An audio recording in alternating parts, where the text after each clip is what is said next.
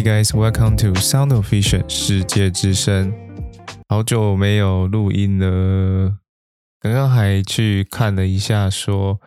上一集是在十一月四号，现在已经十一月四号，这个月又要过了。对，时间过得很快。嗯，现在的时间呢是这个美西十一月四号十点四十一分。刚刚呢，去参加了一个，就是我们系上举办的这个呃 Thanksgiving 的 party。对，这个礼拜呢，就是美国他们的感恩节嘛，所以是从礼拜呃，我是从礼拜二下午就开始放假，那放假就有一个考试，这样考完试后就放假。对，然后没有想到今天已经礼拜五了，就时间过得很快。好，那。最近呢，呃，好，那这一集呢也是，可能会跟上次一样，就是比较 chill 一点，跟大家分享一下最近生活上发生的事情。然后还有，就前阵子刚好有一个这样服务的单位，然后反正就是有学生就稍微是聊天聊到了，然后有聊到一个我觉得，嗯，很适合来这边跟大家一起做分享的一个主题，这样。好哦，诶，太久没有录音了，我刚刚摸索了一下这个这些器材要怎么那个。好，那先跟大家近况更新一下。呃，这几个礼拜、两个礼拜、三个礼拜、两三个礼拜里，就是其实生活上有蛮多的不同的事情发生。那其中一个呢，就是终于长脚了。什么叫做长脚呢？就大家都知道说，在美国。没车等于没脚嘛，因为不像可能啊、除非你是在一个比较大的都市，还有很多的就地铁啊、大众运输等等的，或者是像欧洲国家，他们可能就比较多这种呃公众运输。但美国呢，就是地比较广嘛，然后你到什么地方就是都需要开车啊，不然你坐公车就会花很久时间。那其实到美国以来呢，就是一直都有在找这个二手车。然后就是刚好在前阵子，终于它突然就是降价了，到年底突然就降价了，然后我就就趁机就买了买了一台二手车，这样对。所以呢，现在啊、我觉得有一台车子就是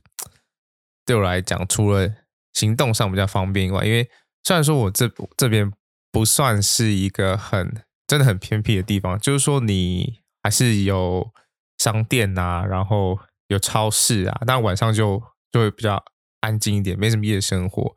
就之前跟大家讲过，这一晚上就是连坏人都不会出现，就是就是很安静啊，很 peace 这样。但是这里超市就是当地的超市，所以有些菜啊或者是什么，就其实买不太到，对，或者是那个菜就不好吃，就刚来的时候就吃那个超级无敌难吃的高丽菜嘛。那后来就会习惯去。亚洲超市买买东西，就有时候是搭同学的车啊，或者可能有出去吃饭，就顺便买菜。那前阵就是去买车的时候，刚好啊去看车的时候，附近就有那个亚洲超市，就去看车，就会顺便提菜回来。但就是你要提的菜坐公车，就起码坐个一个多小时，就其实呃时间上有点浪费啦。对，虽然有时候我会把它当做就我就是在公车上休息，然后放空，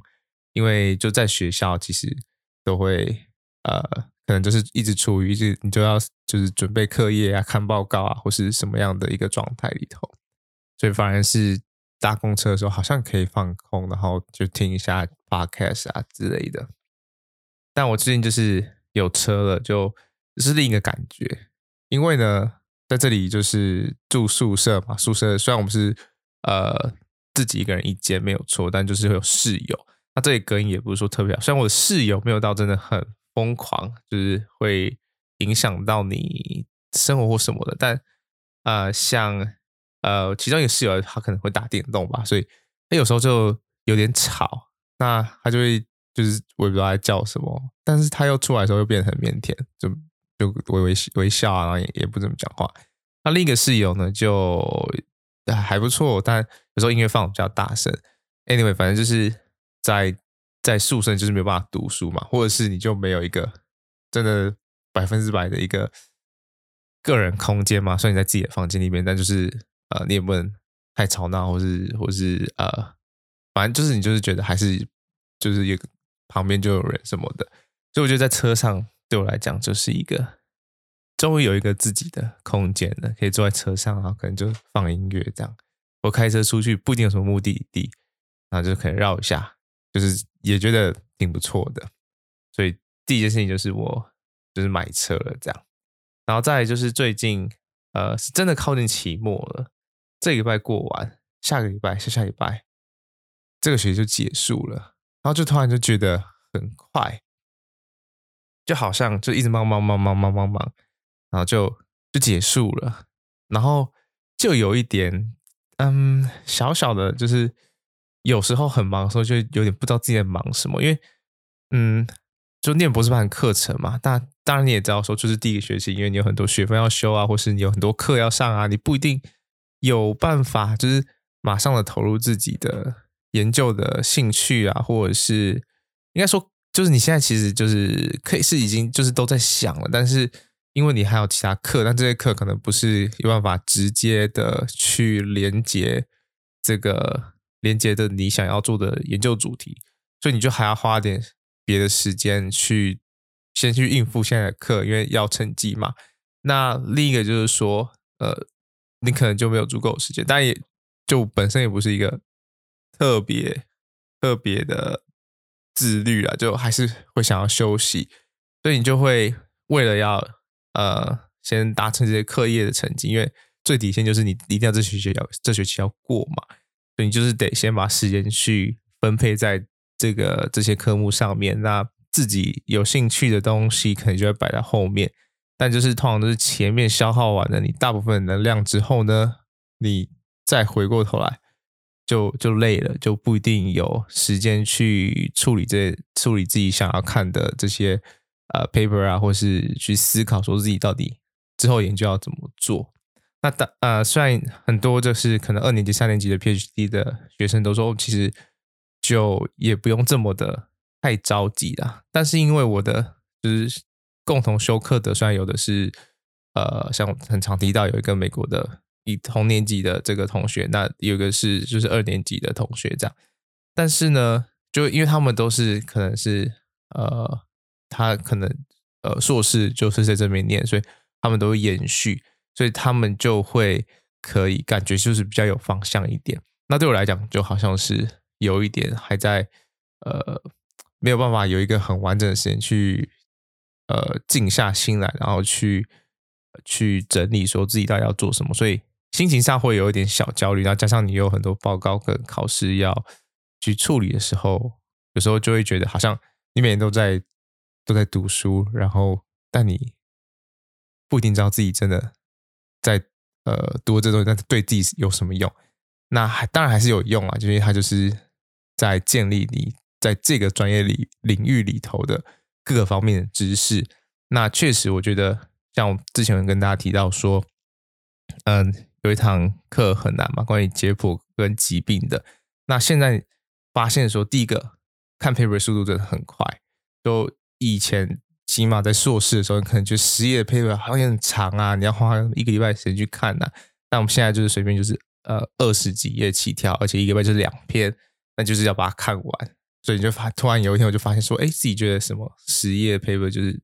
小 case，这样一下就看完了，就根本不用花你多少时间，就发现确确实这样的训练是有效的。那再就是你在思考的这个面向越来越广，因为就是虽然说这些课我没有办法说百分之百的，就是掌握里头所呃所需要学习的知识，但是呃起码来讲，就你的那个呃有点像是。平常比较，尤其是在台湾的这个视光教育里头，我们班就是对疾病这个部分是，我觉得是学习上是比较浅的，没有到那么深的深的，就是机制啊，或是一些呃族群的探讨。所以我觉得整体长期上下来看，还是有蛮大的帮助啦。对，所以这就是为什么这个月的时间等于其实真的都没有什么时间去跟大家就录 podcast 去做。跟大家做分享，因为真的是有点太忙了，就是被报告追着跑这样。然后接下来两个礼拜可能也不一定有办法更新，因为我接下来还有一二三四个报告，四个口头报告，然后要交两份书面，跟唯一一堂呃神经解剖的考试要要考笔试的这样，所以可能也是要等到学习结束之后呢，才有办法再恢复，可能一周一更或是怎么样之类的。好，所以这就是大概是我最近的近况。那呃，刚好前阵子呢，就是有之前的学生，就刚好聊天就聊到这样，是一直都会有学生啊，或者都会跟同学都会聊这些相关的事情，就就关心一下，就是现在台湾的视光的的情况怎么样啊，或者什么的。那呃，那天聊到的这个内容，就是其实它就是呃。就我就是这是一个很很正常会有现象啊，就是通常都是说你快要毕业，或者是你快要踏入职场的时候，你一定会突然觉得说很很迷茫，或者是你不确定说自己到底走的这条路到底对不对，你该不该继续走下去？那我自己是觉得说，因为你在每个阶段对你来讲都是一个很重要的关卡，所以你会有这样子的。迷茫会是很很正常的事情。那甚至是说，我觉得迷茫这件事情，就是嗯，就是你的人生当中会一直遇到。像我，我现在的状态其实也是处于一个蛮 confused 的状态，就是我也不确定说到底自己有兴趣的东西到底做不做出来，或者什么，因为你还要考虑到毕业的时间啊，然后呃可行的程度啊什么的，不能说是呃不能太。太只做梦嘛，你还是要要考虑很多层面的东西。所以，即便是我就跟他说，就是即便是跟我学生说，即便是像我现在这样子，你可能觉得哦，呃，我可以在美国，就是起码还是活了过了这个三个月，然后可以在这边读书什么的，一定是你很有方向或是怎么样。但我必须说并，并没有，对，我还是会有觉得很疑惑、感到很迷惘的时候，但我。觉得我能做，就是我在当下把我可以做的事情做好。那因为你知道，你会知道说这个呃，你现在会迷惘，是因为可能你的目标距离你太远了，或者是你就是你的能力不够，所以会让你觉得说你好像达不到自己想要的，或是什么之类的。那以他的例子来讲，就是呃，他快要快要快要。快要呃毕业了嘛，或者是快要进入实习了，那他开始不确定说自己学了这个呃，因为我之前在五专嘛，所以学了三四年的东西，到底是不是真的喜欢的，或是说到底是不是这个工作的职场环境会是自己喜欢的，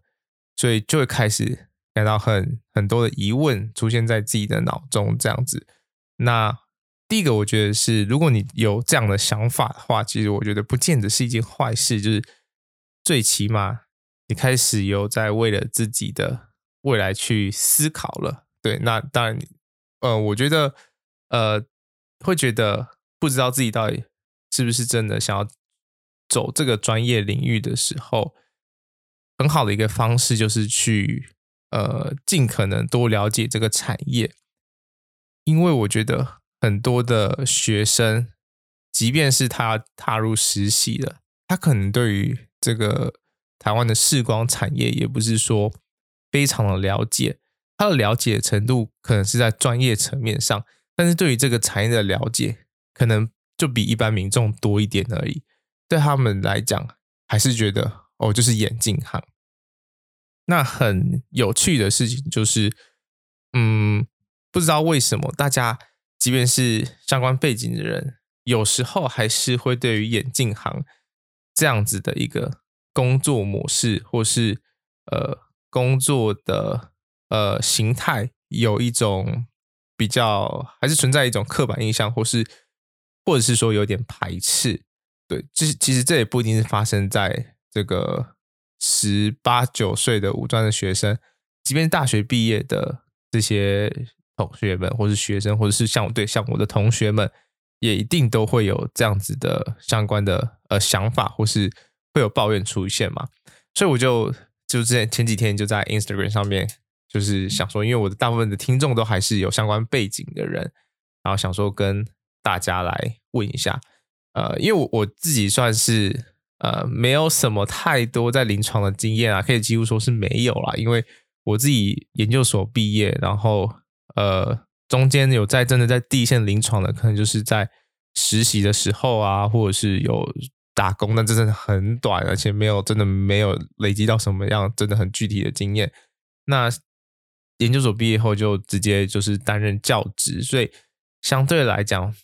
我对于呃一个员工的身份在这个第一线的经验等于是零。但其实我自己是蛮喜欢做临床的，因为即便在学校，你可能啊、有些你可能认识的人比较多啊，或者是呃有时候你在处理学生的时候，你就是也喜欢去做这些东西啊，或者是有有人来问的时候。其实我我我知道我自己其实可能还是蛮喜欢做临床的，那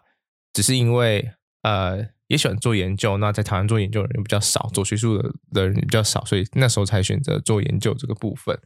那至于临床的话，我觉得呃我好像也没有太多经验可以直接就以我本身的角度去来讨论这件事情，所以我就就就发了那个那个匿名的这个问卷嘛，跟一个简单的这个投票吧。那我们先来聊一个，就是呃，就是比较近的，就昨天才发的，就是大家对于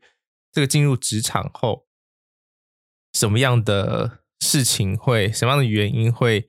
开始让你感到可能沮丧啊，或者产生自我怀疑啊，或是甚至有想要转换跑道。其实每年都多少都会听到有些同学或是学弟妹、学长姐们，他们就是呃做了一阵子之后呢，真的不是很喜欢这个，不是很习惯这样子的模式，之后就会。转换跑道，那其实我觉得这没有什么对或错吧，就不是说，呃，你现在选的这个，人就是一辈子要走这个。我们的人生很长，它有时候工作只是呃让你满足你不会饿死的这个需求，你的人生里头还有很多事情可以去追求，所以没有说一定要怎么样。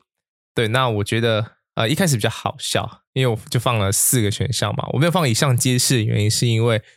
我觉得如果以上解释的话，就大家一定都会点以上解释，所以我就放了薪水、工时、专业认同跟单纯不想要工作。那刚开始一开始放的时候就，就大家都点这个不想要工作哈，就就蛮好笑的。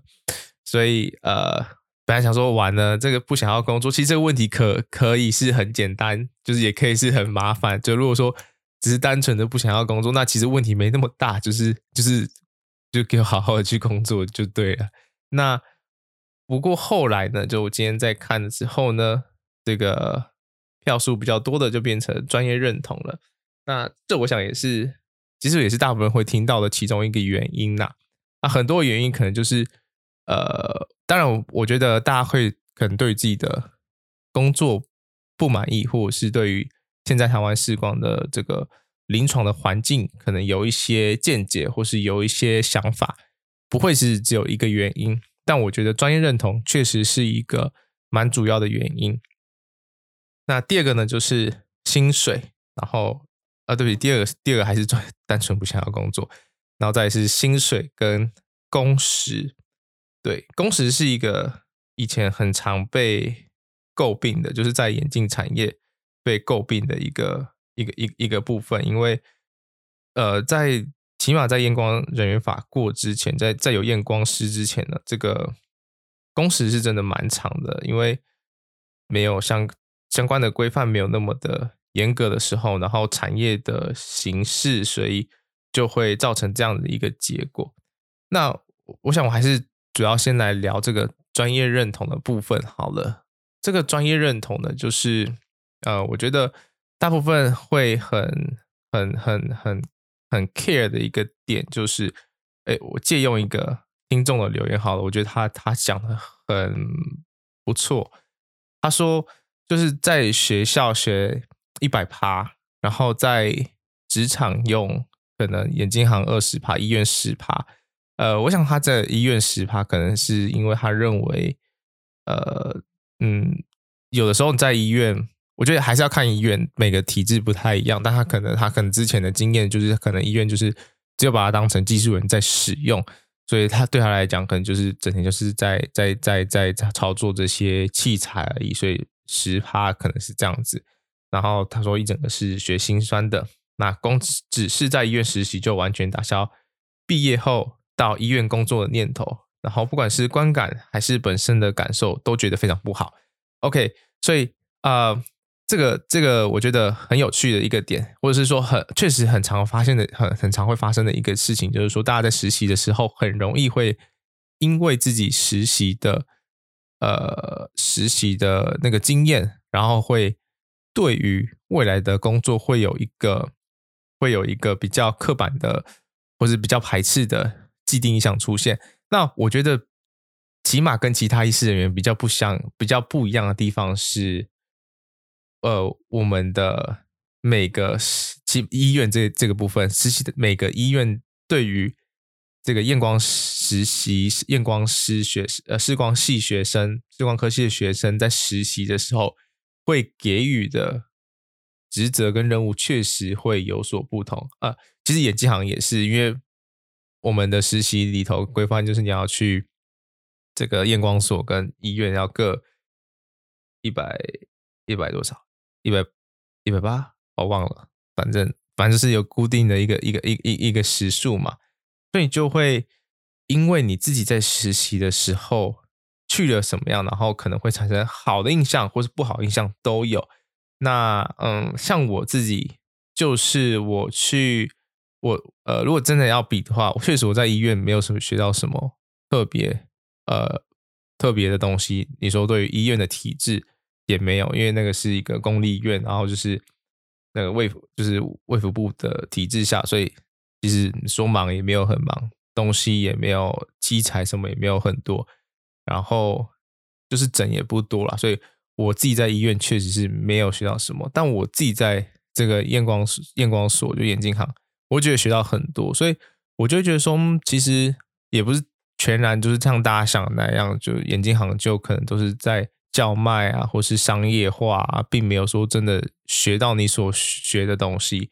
呃，对，因为他刚才提到，就在学校就是学很多嘛，学什么双眼视觉、隐形眼镜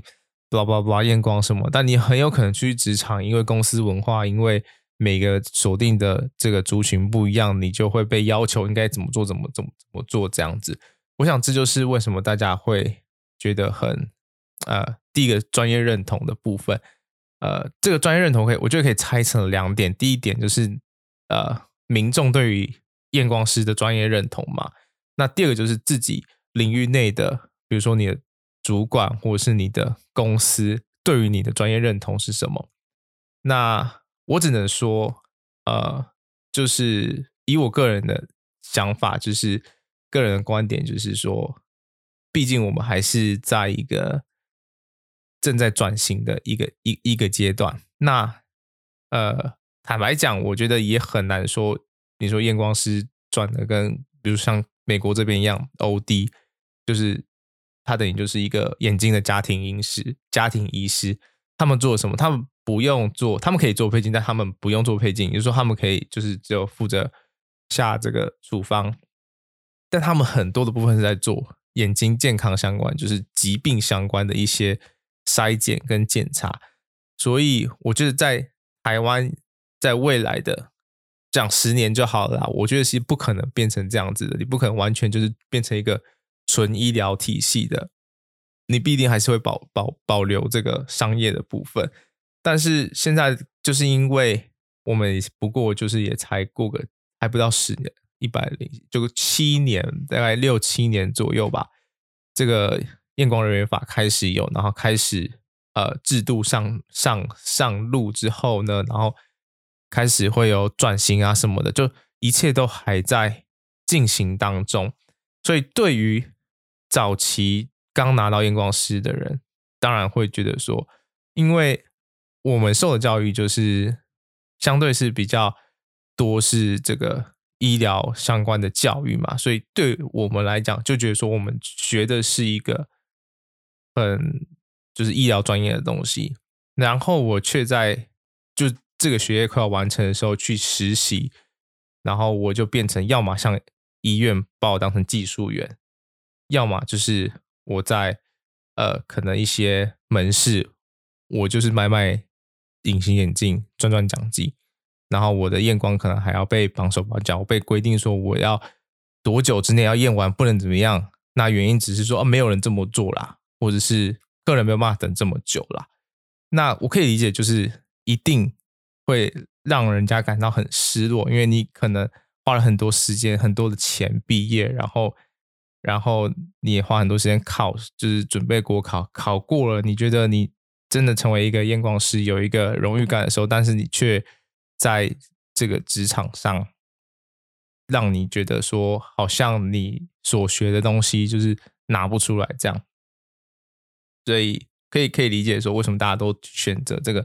专业认同的部分。那我只能说，就是大家要要要撑着，毕竟就是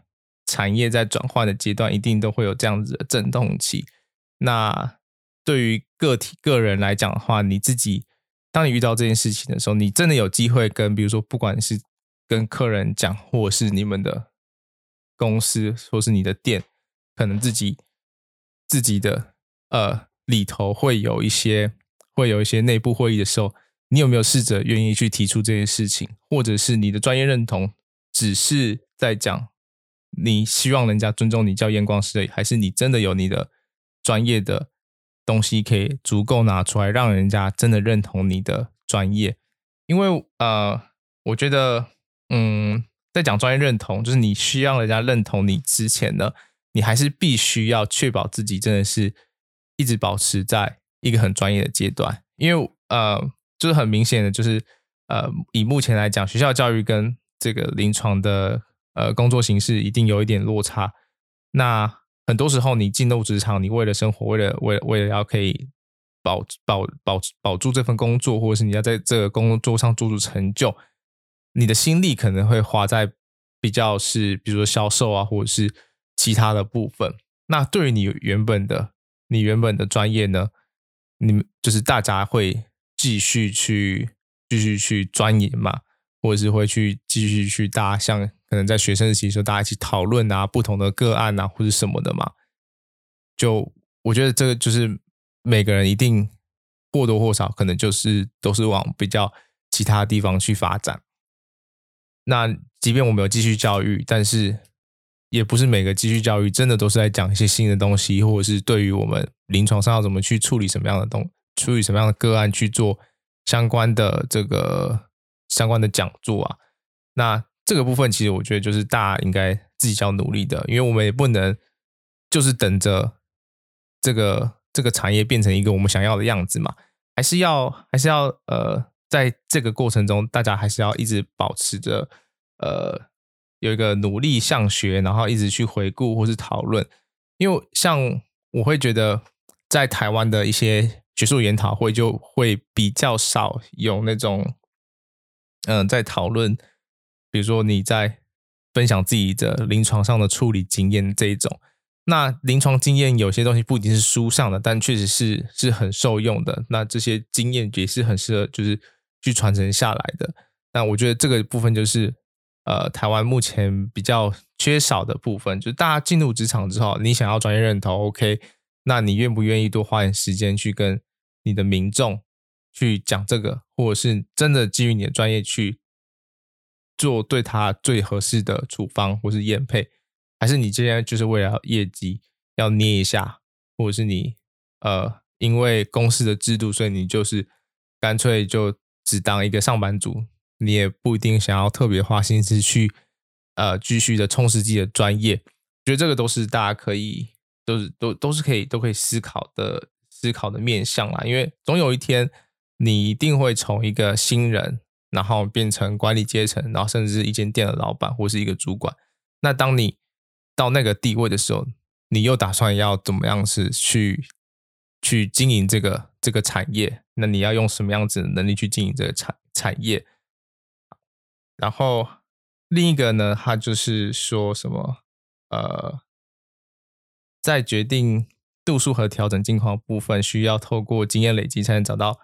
对的方向。然后新人时期会不确定自己的说法或做法是否正确。当验光师的这段期间，觉得客人在拿到新眼镜戴起来没有问题的时候，会觉得很有成就感。但对于不听别人说话、不尊重专业、只顾着自己想法或是自己时间很赶很急的人，就会感到很心累。OK，我觉得这个蛮正向的哈，确实，呃，你当你真的解决掉客人的问题，虽然视觉就是清楚，讲呃很很简单，就是清楚跟不清楚，但是你真的可以解决到他的问题的时候，这背后可能包含了很多的不同的原因，然后你一一的把它解决掉的时候，然后这个客人或是这个个案回馈给你的时候，你一定会也很有成就感。那关于说呃，对于不听别人说话不尊重这种，其实我觉得这个慢慢的，就像可能你跟十年前比，再跟现在比，一定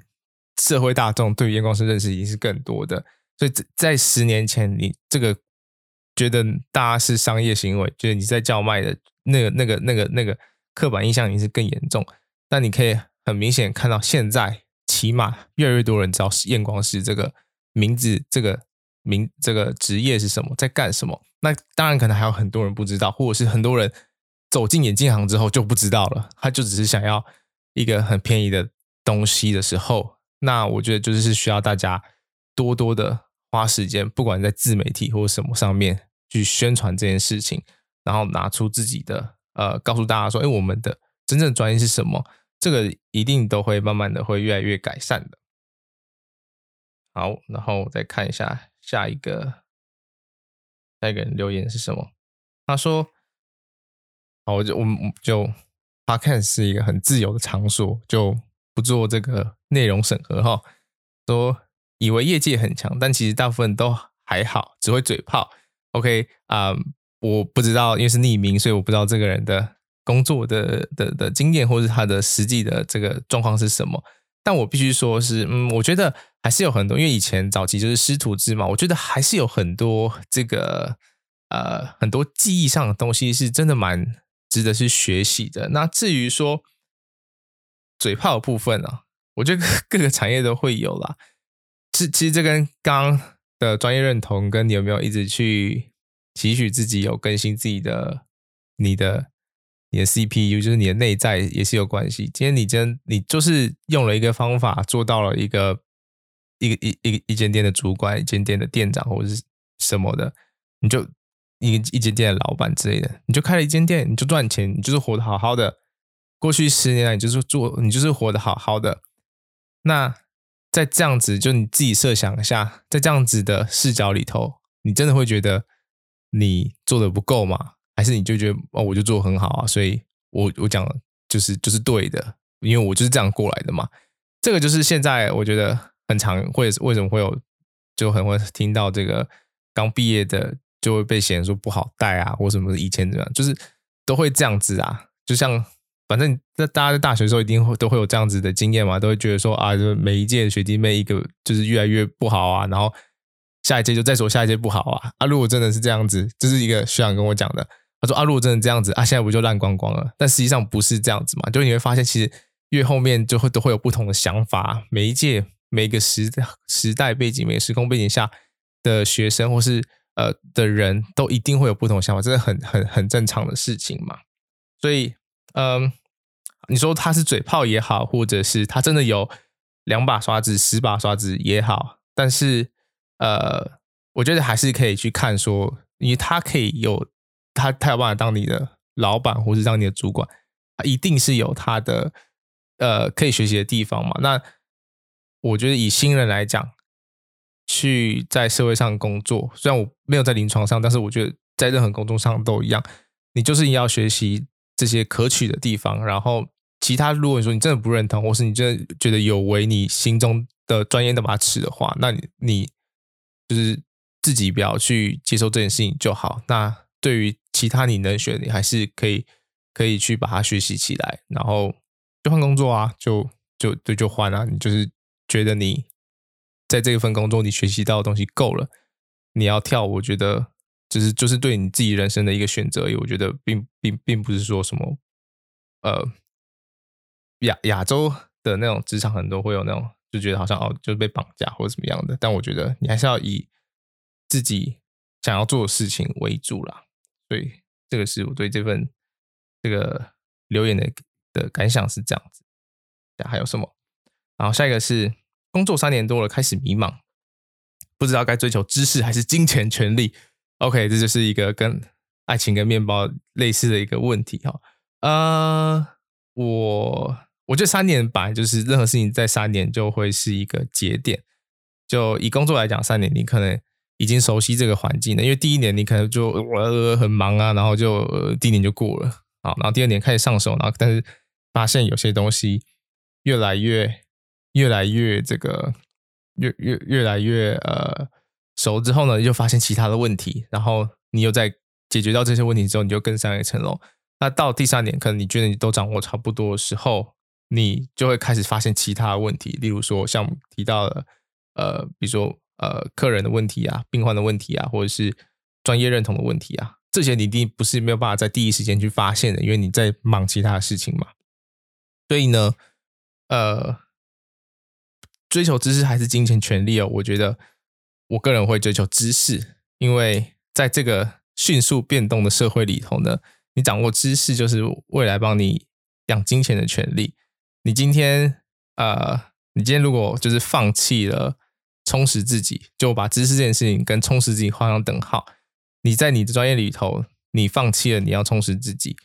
然后你只为了要追求金钱跟权利，想要往上爬，然后就是想要做让你业绩可以很好的事情的时候呢，终有一天你就会被取代，因为现在科技或者是整个。知识的流动的速度实在是太快了，那你不跟上的话呢？举例来讲好了，呃，现在很红的话题 AI，总有一天 AI 一定可以做到百分之百很准确的验光。那如果你今天就是还一直停留在你只会验光的话，这个很基本，大家在一二年级、大学一二年级就已经学会的东西，那你居社出去社会，你还是只有在使用这些东西，而没有去往后。放眼视觉或者其他视觉上的分析的时候呢，你总有一天一定会被取代的，因为现在的这个知识跟科技真的发展的太快了，所以还是我会觉得追求知识，但是当然不能说你就为了追求知识，然后就放弃工作或什么的，还是要取得一个平衡的。但是两个硬要选的话，我会选择知识，因为只要你有掌握知识，你一定有办法在下一个发展、下一个阶段。就是找到赚钱的这个赚钱的方式哈，所以这个是我个人看法。好，所以这是感谢有几位听众愿意分享他的分享他的他的他的想法，这样好。然后再回到那个呃，大家觉得让工作觉得沮丧的部分，哎，不对，回到那个学生问的问题哈，反正他就是会觉得他会觉得会觉得很迷茫，就是到底接下来啊。呃未来到底要怎么办？要毕业了，要怎么办？哦，那我就建议他说，嗯，我觉得其实可以多看看。那当然，呃，以现在这个阶段，以学生的这个角色，有可能他的指引的人就是学校老师。那我自己会觉得说，有时候，呃，老师的老师的老师的建议一定都是为了学生好。对，老师建议大多数都是为了。老师的建议基本上都是以呃为了你好而出发的，但是有的时候就包括我自己当老师的时候，会发现有一个问题，就是呃很容易把自己的自身经历，你可能觉得走了这个，然后呃其实不是那么顺，然后你就会觉得说哦好像应该要帮助学生去避开这个，但有时候就回过头来想，就觉得说有可能就是因为你经历过这个不顺，才有办法。呃，让你现在有这样的经验，或是有这样子的，才可以长成现在这个样子啊。所以，是不是一定要呃，觉得说好像给学生一个哦，你就是应该适合这个，你就是适合那个？在，我到后期，我觉得我其实都蛮开放的，我会比较倾向的就是跟学生们去分享说，哦，如果你这么做的话，可能会怎么样？那你这么做的话，会不会这样？但是最终你自己还是要。自己做决定，而不是一味的依赖师长或者是家长帮你做的决定。呃，在台湾很 很长在求学过程，很不论是科系啊还是什么的，很容易就是受到家庭或是师长的影响，就是这个是整个社会文化的问题，我们文化背景的问题。但是呃，我觉得在最后，起码你知道是要专科升大学，或者大学要毕业升研究所，研究所毕业，anyway。就是到这个后期阶段，其实你真的要好好的思考一下自己到底想要的是什么。那这也是我觉得我在呃美国这边跟台湾比较起来，我觉得有一个比较明显差异的地方。呃，这里的人，他们可能从小就会比较着重表达或者是自己的想法，所以他们都很勇于去说出自己的想法，或是为自己的呃想要做的东西去做争取。对，那他的想法不一定是很特别，但是你会发现，就是 亚洲人在这里就比较含蓄嘛。那有时候你可能就发现说，哎，人家讲的东西也不是特别，但是他就是愿意讲，但是你就是没有讲，那你就是没有机会，或是别人就不知道你在想什么。对，所以这个我是我觉得，呃，如果说你现在很很迷惘，但是你又只想要依靠别人帮你下下决定的时候，那我会必须说，这个迷惘不会因为这样子就就消失哦，就是这个迷茫会是一一直跟着你的，因为你。你就是自己心里那个结没有没有没有没有解开嘛？那另一个我觉得蛮不错的建议就是，呃，因为你现在身边都是相关领域的人嘛，那有时候当然你可以因为这样可以了解到这个这个专业领域的更多层面，但是相对但是同时一定也会有所谓的盲点，因为当你都是问相关背景的人，就是他看的东西都是呃呃内部的东西的时候。有时候会有一些东西是看不到的，所以我会建议他说，或许你也可以跟一些就毫不相干的人去聊聊这件事情，可以讲哦，你的专业是什么啊？那你现在遇到困难是什么？然后那你可以问问看别人的想法是什么？因为我觉得，呃，我自己是一个算是蛮喜欢跟人家聊天的人，然后呃，也喜欢跟不同专业聊天的人。那你会发现，当你跟不同专业或是不同的呃生长背景或是不同的教育背景的人去聊，有时候反而可以解开一些你在自己的舒适圈里头没有办法解决的问题，所以我觉得这也是一个很不错的方式。好，然后反正我们那个就撇除掉不想工作这件事情，可以的话，我也是不想工作啦，但但没办法嘛，就是就是要工作嘛。薪水啊，我觉得确实台湾的验光师可能对于薪水这件事情。很多人可能是没有办法，其实我觉得薪水跟工时这是一体两面的。如果说今天一样的薪水，但是工时减半的话，相信大部分人还是可以接受的。所以其实就是 CP 值的问题嘛。那这样现在工时的部分有改变，那薪水的部分就第一个，我觉得这个是相对这几个来讲，我觉得是更难去改变的一个部分，因为大家也知道，现在台湾很多就是。都还是大企业为主啊，所以你要怎么去让这些商人们愿意去拉高点金薪水？你就是得提高自己的价值嘛。那提高你自己价值之外呢，还要民众可以看到你的价值，所以这是两个双向的事情。那就又回回过头到最开始我们前面所聊的，到底大家对于自己的专业是你的专业认同只停留在。呃，你毕业的那一刻呢，你只认同你毕业那个最高峰的专业，后面你就没有了，还是你真的有一直在持续的钻研自己的专业，把学校里头没有学好的东西，在临床上把它磨练得更精准，或是更熟练呢？这个是我觉得蛮值值得思考的一个一个面向。那我觉得。会造成呃这个差异最主要的，就我们讲以教学的制度来讲的话，学校跟临床的差异为什么会让人家总是觉得这么大？我觉得其实还是建立在我们的呃第一个是在工作上的自由度跟这个实习的实习的时间上，我自己觉得不够长。那在学习的项目上，也不一定是呃，大家都是统一的，对，就是很吃实习单位嘛。你今天到了一个，他真的把你当一个呃实习生在培养的时候，你一定可以学习到很多东西。但如果说你今天去的实习单位是把你当成一个人力好了，不一定是在验光手医院也会有这样的问题哦。就是他只是想帮你当一个人力的时候呢，那当然你一定会觉得说你。实习的时候，就算你今天实习也两年、一年好了，你一定还是会觉得你什么都没有学到。所以这个是呃，我觉得是在学校跟临床上会有差异的一个这个其中一个原因，就是我觉得实习跟呃实习要学的东西，跟未来职场要用的东西，跟学校希望学生可以学校学到的东西，没有达到一个很好的平衡，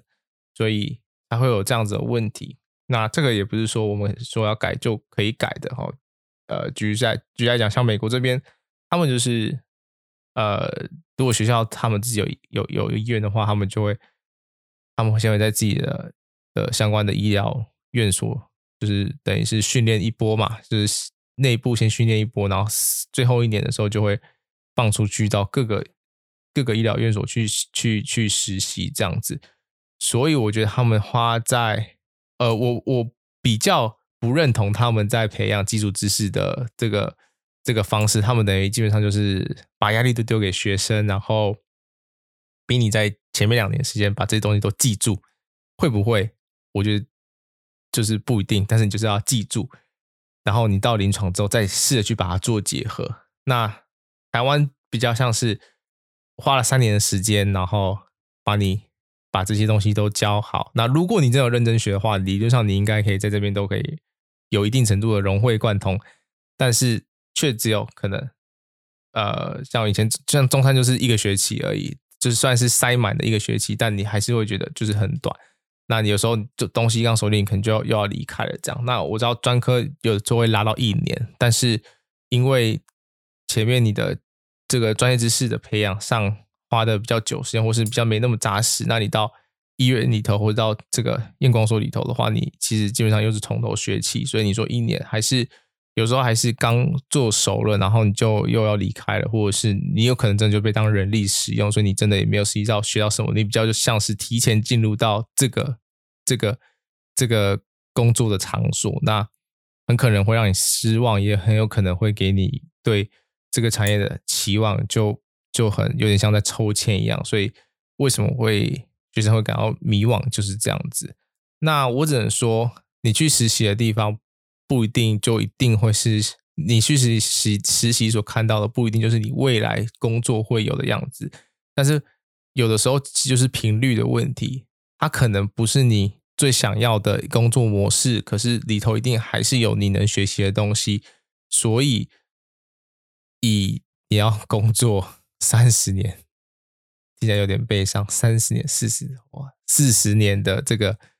的的的，的这个视角来看的话，即便你今天到了一个刚开始你不是很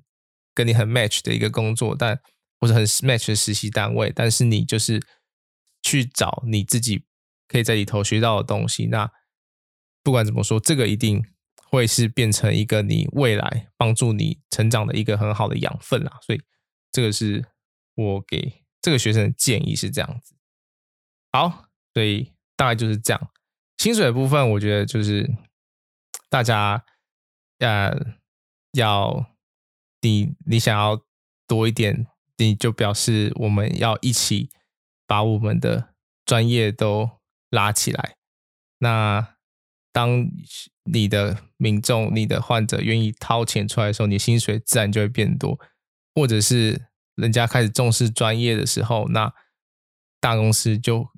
愿意花更多的钱去呃培养专业的人，或是雇佣专业的人。所以这个是必须要大家一起去努力的，不是说就喊了就有的。对，这是比较比较难的一个地方。OK，所以薪水是这样。好，以上呢就是这礼拜跟大家聊这个。嗯，对于台湾目前视光环境的一个影响，但这是我个人的看法啦。当然，如果说大家有什么不一样的呃想法，或是不一样的见解，也都欢迎可以留言，或者是反正很多方式可以可以可以可以，就是可以跟我跟可以跟我就是有有交流。对，那如果说大家对于这一位在这个求学路上有点呃，迷失方向的这个学子有什么意见的话呢？呃，有什么建议？不是意见，有什么建议的话呢？也都欢迎可以留言啊，可能留言在贴文下方，或者是你就私信给我，然后我下一次更新的时候就可以再再分享给大家这样子。对，但就大家可以理性讨论啊，但不要不要有些这什么呃攻击性的言论哦。对，那这个是嗯，台湾视光，我觉得还是大有可为啊。因为坦白讲，我觉得我们专业上，起码我觉得所学的专业没有什么太大问题，但就是比较可惜，就是离开学校之后继续的部分会是一个比较有差异的地方，因为就是。前面有那个听众留言提到了嘛？你在学校的东西不一定是你在职场可以百分之百使用的，那你不使用的东西就会忘记嘛。那如果今天你可以决定你要不要使用的时候呢？但你都忘光了，那你要怎么办？你会选择第就是重新再学起，然后想办法把把这些东西给拾回来呢？还是你就觉得算了，就这样吧，反正呃钱有，然后就是这样做习惯了，我也不想再进步。这就是大家个人的选择了，但是确实会就是左右说这个产业到底未来会怎么样去发展的一个一个方向。对，因为毕竟我们呃刚开始从商业转到医商，就是医疗跟商业共共共识共存的这个这个状态，所以一定会有很多的呃地方需要去磨合或什么的。所以我觉得就是。大家加油，新科验光师们 加油！对，OK。然后，嗯，最近看很多人开始会做这个自媒体，不管是写 blog 或者是 Instagram，或是也也有学生他们开了新的账号，但还没有还没有什么东西，所以我也我也不好帮忙推播什么的。对，啊，虽然说是推播啊，我的。的粉丝数也没有很多，四百六十五，大家赶快冲到五百，冲到五百可以做，可以做，我不知道可以做什么，抽抽明信片好，我们来送明信片，然后是 QA 这样子，对，反正就是，其实我觉得蛮好的，就不过我觉得，呃，在做自媒体的时候，还是，嗯，我自己是蛮小心的啊，如果今天要讲专业东西，我一定要查很多的资料，因为。就可能在当老师的习惯这样，就养成这样的习惯嘛。因为我觉得当老师就是学生就会觉得你讲的是对的，但并不是说老师不能做错事，或是老师不能讲错。但是起码你在讲所有的相关专业知识之前呢，你就要去做呃尽你所能的去做很多的查证，然后呃如果有错的话，就要马上去更正嘛。所以这是我自己的习惯。所以如果今天有分享专业的东西，我一定是会。做很多次的确认，才会跟大家分享。那这是第一个，第二个就是当自自媒体越来越多的时候呢，这个观众，如果你只是想要从这里取得懒人包的时候呢，你可能也是要有一定的媒体识读能力嘛。有时候就是分享的东西不全然是对的，但我觉得人家愿意分享，就是一个很值得，呃，很值得去。赞赏的事情，毕竟他用了他的事件。但是如果这些就是听众或者什么，只是想要一味的去得到东西的话，然后就一味解说的话，那这就是问题所在了。就是为什么专业会拉不起来的一个原因，就是大家都应该要一个自我学习的能力。那有人愿意出来分享，就是一个大家可以一一起进步的契机。但是并不代表说你就只能百分之百的。就是单纯的就是接受或什么的，